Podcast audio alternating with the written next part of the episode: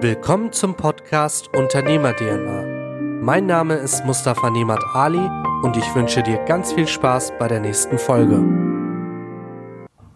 Herzlich willkommen zum Teil 2 von Facebook als Marketing-Tool mit Katrin Hill. Katrin, welche Tipps und Tricks hast du für die Zuhörer, für jeden Unternehmer, der eine Fanpage hat, der eine Facebook-Seite pflegt? Was sind so Kleinigkeiten, auf die man Acht geben? Ja, also ich glaube, ganz, ganz wichtig ist, das, was auch viele vergessen, sie haben eine Facebook-Seite, aber haben kein klares Ziel damit.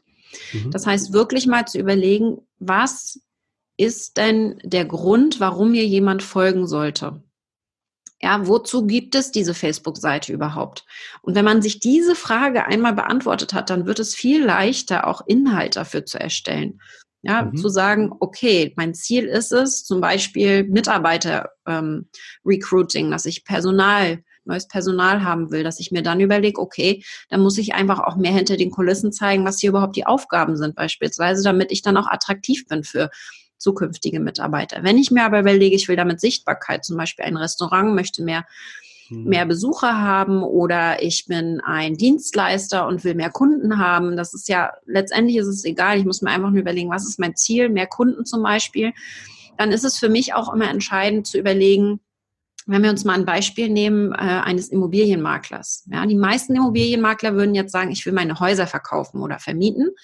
Mhm. Ich poste meine Häuser auf Facebook. Da haben wir aber ein Problem, dass jemand, der dieser Seite folgt, ja auch immer nur kurzzeitig dieses Problem hat, er braucht ein Haus. Idealerweise findet er das dann auch relativ schnell.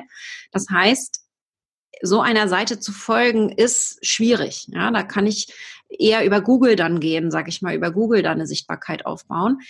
Viel sinnvoller wäre es jetzt, wenn ich mir darüber eine, eine, eine Marke aufbaue und sage, ich poste nicht Häuser, sondern ich poste mich als Person oder das Unternehmen als ja, Immobilienmaklerhaus als Marke und berichte eben so, dass die die Leute, die hier folgen, wenn sie dann mal so weit sind, ein Haus zu suchen, eher eine emotionale Beziehung zu uns aufgebaut haben, als zu den Häusern, die wir posten. Ein Beispiel, statt einem Haus zu posten, würde ich eben mich selber in einem Video zeigen, hey, ich laufe hier gerade durch das Haus, mhm. mir gefällt das total gut, wenn das so und so aufgebaut ist und dass man da einfach ein paar Tipps zum Beispiel schon mal gibt, ja. Als Immobilienmakler sieht man ja viel und kann hier einfach jemanden schon abholen, der noch nicht mal, der hat vielleicht noch nicht die finanziellen Mittel, aber denkt irgendwann darüber nach, mal ein Haus zu kaufen, dass man ihn da mitnimmt auf diese Reise und ihm schon mal Tipps gibt, was man machen kann auf dem Weg.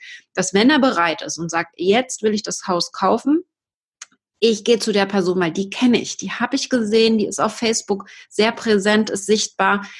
Die Häuser, die jetzt gerade aktuell sind, der findet bestimmt das Richtige für mich. Ja, und das, äh, das ist für mich das Entscheidende. Das vergessen viele. Sie versuchen ihre Angebote immer reinzuhauen auf Facebook, aber die Person dahinter wird nicht gezeigt. Und wenn wir es schaffen, mehr Geschichten zu erzählen, mehr Videos zu machen, also Videos ist ja auch so das A und O, äh, dann haben wir eine ganz andere Herangehensweise und können viel besser Vertrauen aufbauen, als wenn wir da jetzt wirklich das Angebot immer mal wieder reinhauen. Hm. Also das ist echt ein ähm klasse Vergleich gewesen, vor allem mit dem Immobilienmakler. Und ähm, ich war ja vorher Vertriebsassistent in der Orga und ähm, wenn es um das Thema Social Media ging, hieß es ganz oft, ja, wir machen doch viele Beiträge, aber da passiert einfach nichts.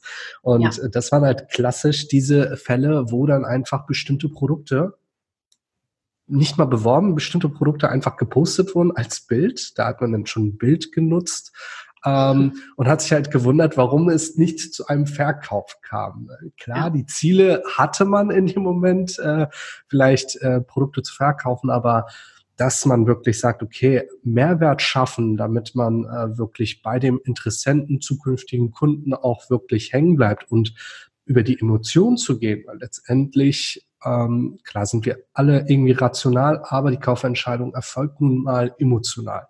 Und ähm, da gebe ich dir auf jeden Fall recht und das ist wirklich ein Thema, was sehr, sehr viele Leute vernachlässigen.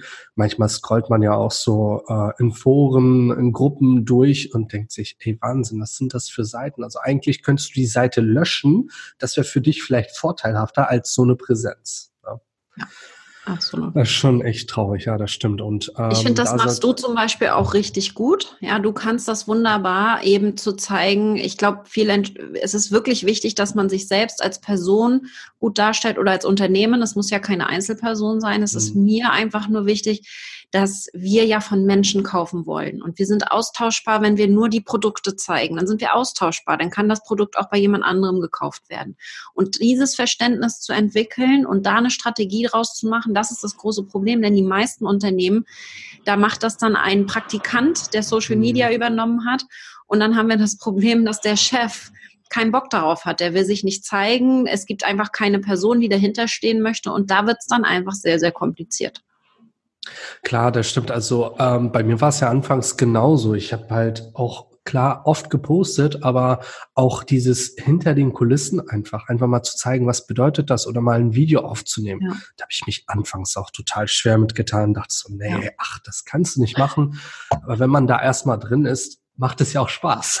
Absolut. Ja, ja, und ich sag mal, du, du äh, bekommst ja letztendlich den äh, Reward, die Leute freuen sich, mhm. die reagieren darauf, du merkst, dass es funktioniert und dann machst du auch so weiter. Ja, es ist einfach mal dieses, man muss es wahrscheinlich einfach mal ausprobieren, gucken, ob es funktioniert und dann, wenn es funktioniert, kann man so weitermachen, weil ich sag mal, wenn es jetzt gerade schlecht läuft, kann ja eigentlich nichts schiefgehen, wenn man das mal ausprobiert. Mhm.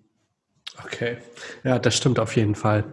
Ähm, vielleicht ein ganz kleiner Punkt nochmal ähm, für die Leute, die sich eine Facebook-Seite erstellen. Es gibt ja immer die Möglichkeit, ähm, das mit dem privaten Profil zu verknüpfen oder einen komplett neuen Account dafür zu erstellen. Ähm, ich finde, äh, dass es auf jeden Fall Sinn macht, das mit der privat, mit dem privaten Profil zu verbinden. Ähm, hab jetzt aber bis auf dass ich gut ähm, da persönlich nochmal verankert bin, noch nicht die Punkte rausgearbeitet, die wirklich Sinn machen. Was ist deiner Meinung nach vorteilhaft oder nicht vorteilhaft dafür? Ja, also generell brauchst du ein Profil, um eine Seite erstellen zu können. Das heißt, einfach mhm. nur eine Seite kann nicht existieren. Man braucht ein Profil dafür. Das heißt, du könntest jetzt ein Fake-Profil aufmachen, wo dann die Zugang, alle, alle Mitarbeiter Zugang hätten zum Beispiel. Das finde ich nicht ideal. Ich würde über mein normales Profil gehen, die Seite erstellen und gegebenenfalls andere Mitarbeiter als Administratoren hinzufügen. Mhm. Das Schöne ist, du kannst entscheiden, ob die sichtbar sein sollen überhaupt auf der Seite. Ob das überhaupt jemand sehen soll oder nicht. Ich habe es meistens ausgeschaltet, weil ich will den Fokus auf die Seite haben. Ja, es ist wichtig, dass die Seite den Fokus bekommt. Und dann kann man überlegen, ob man zusätzlich, so wie ich das beispielsweise mache, sein Profil noch nutzt, um auch hier übers Business zu sprechen. Das mache ich mhm. einfach auch vor allen Dingen, weil im Profil die Reichweite noch ein bisschen höher ist als über Facebook-Seiten. Ja. Das macht auch total Sinn, denn Facebook möchte, dass wir uns unter Menschen unterhalten und nicht unter Unternehmen. Ja, deswegen haben einfach Profile hier den Vorteil, mehr Reichweite zu haben. Und man kann zusätzlich eventuell auch noch eine Gruppe eröffnen. Ja, zum Beispiel, ich denke jetzt an das Immobilienmaklerbeispiel Haus suchen in Schwerin oder so. Ja, dass wir ganz konkrete Gruppen für genau unsere Zielgruppen eröffnen, wo wir dann eben über das Thema sprechen. In meinem Fall Facebook Marketing mit Katrin Hill heißt meine Gruppe, mhm. dass wir da auch noch mal reingehen könnten und diese eher geschlossene Plattform nutzen können, wo jetzt auch die Reichweite gerade noch ein bisschen höher ist als bei Seiten. Und so kann man dann eben eine Strategie hier entwickeln, um Facebook zu nutzen auf den verschiedenen Plattformen, denn wir haben so viele Möglichkeiten. Wir haben zusätzlich noch ähm, den Messenger. Ja, wir können über den Messenger mhm. arbeiten und auch hier Newsletter verschicken. Wir können Live-Videos machen, Veranstaltungen anlegen, die auch dann lokal oder global ausgespielt werden können, Werbeanzeigen nutzen. Keine andere Plattform hat diese ganzen Möglichkeiten außer Facebook. Und deswegen ist es natürlich einfach ein riesiges System dahinter und da muss man eine klare Strategie haben, um da starten zu können. Super, okay. Ähm, das sind auf jeden Fall Punkte, die man ähm, auf seine To-Do-Liste abarbeiten kann. Vor allem in dem Punkt mit den Gruppen finde ich halt sehr, sehr spannend. Ähm, ich habe mich jetzt das Wochenende mal ein bisschen damit beschäftigt und geguckt, was für Gruppen gibt es, die für mich interessant sind. Und ähm, da denke ich auch, dass man auf jeden Fall einen Fokus drauf legen sollte, auch am Anfang klar Ziele definieren, schauen, was will ich erreichen und wie kann ich das in die Gruppe einpacken, um direkt auf, ein, ähm, auf eine Zielgruppe zuzugehen. Ja. Genau, super. Äh, Katrin, jetzt haben wir ganz viel über deine Arbeit gesprochen. Ähm, du hast uns ja anfangs schon gesagt, dass du einen Zeitplan hast, an welchen Tagen du arbeitest und an welchen nicht. Wie sieht so ein klassischer Tag aus, wenn du nicht arbeitest und im besten Fall auf dein Smartphone verzichtest? Ja, also der, der fünfte Tag der Woche, das ist meistens bei mir tatsächlich ein Mittwoch oder ein Donnerstag, mhm. ähm, der ist frei. Das heißt dann, dass ich, also wenn dann ganz wenig mal reingucke und eventuell dem Team mal was zuarbeite, aber mehr mache ich dann auch nicht ich muss dann immer mir was vornehmen, damit ich nicht wieder an den Schreibtisch gehe. Das heißt, da würde ich dann sowas machen wie eine Lomi-Lomi-Massage oder sowas. Also ein fester Termin, wo ich hin muss, wo ich dann entspannen kann, wo ich dann äh, auch shoppen gehen zum Beispiel, einfach mal Zeit für mich verbringen, essen gehen mit mir alleine, ja. Sowas macht man ja auch nicht so häufig. Also wirklich Zeit mit mir selbst verbringen und da muss ich mir selber Termine setzen, sonst funktioniert das meistens nicht. Was nutzt du da äh, als Terminkalender oder Terminplaner? Ich habe immer Google quasi den okay. Google-Kalender. Da haben auch, hat mein komplettes Team drauf Zugriff, mhm. damit sie meine Termine einsehen können und mich dann entweder in Ruhe lassen, wenn ich eben diese Ruhephasen habe. Das ist alles grün.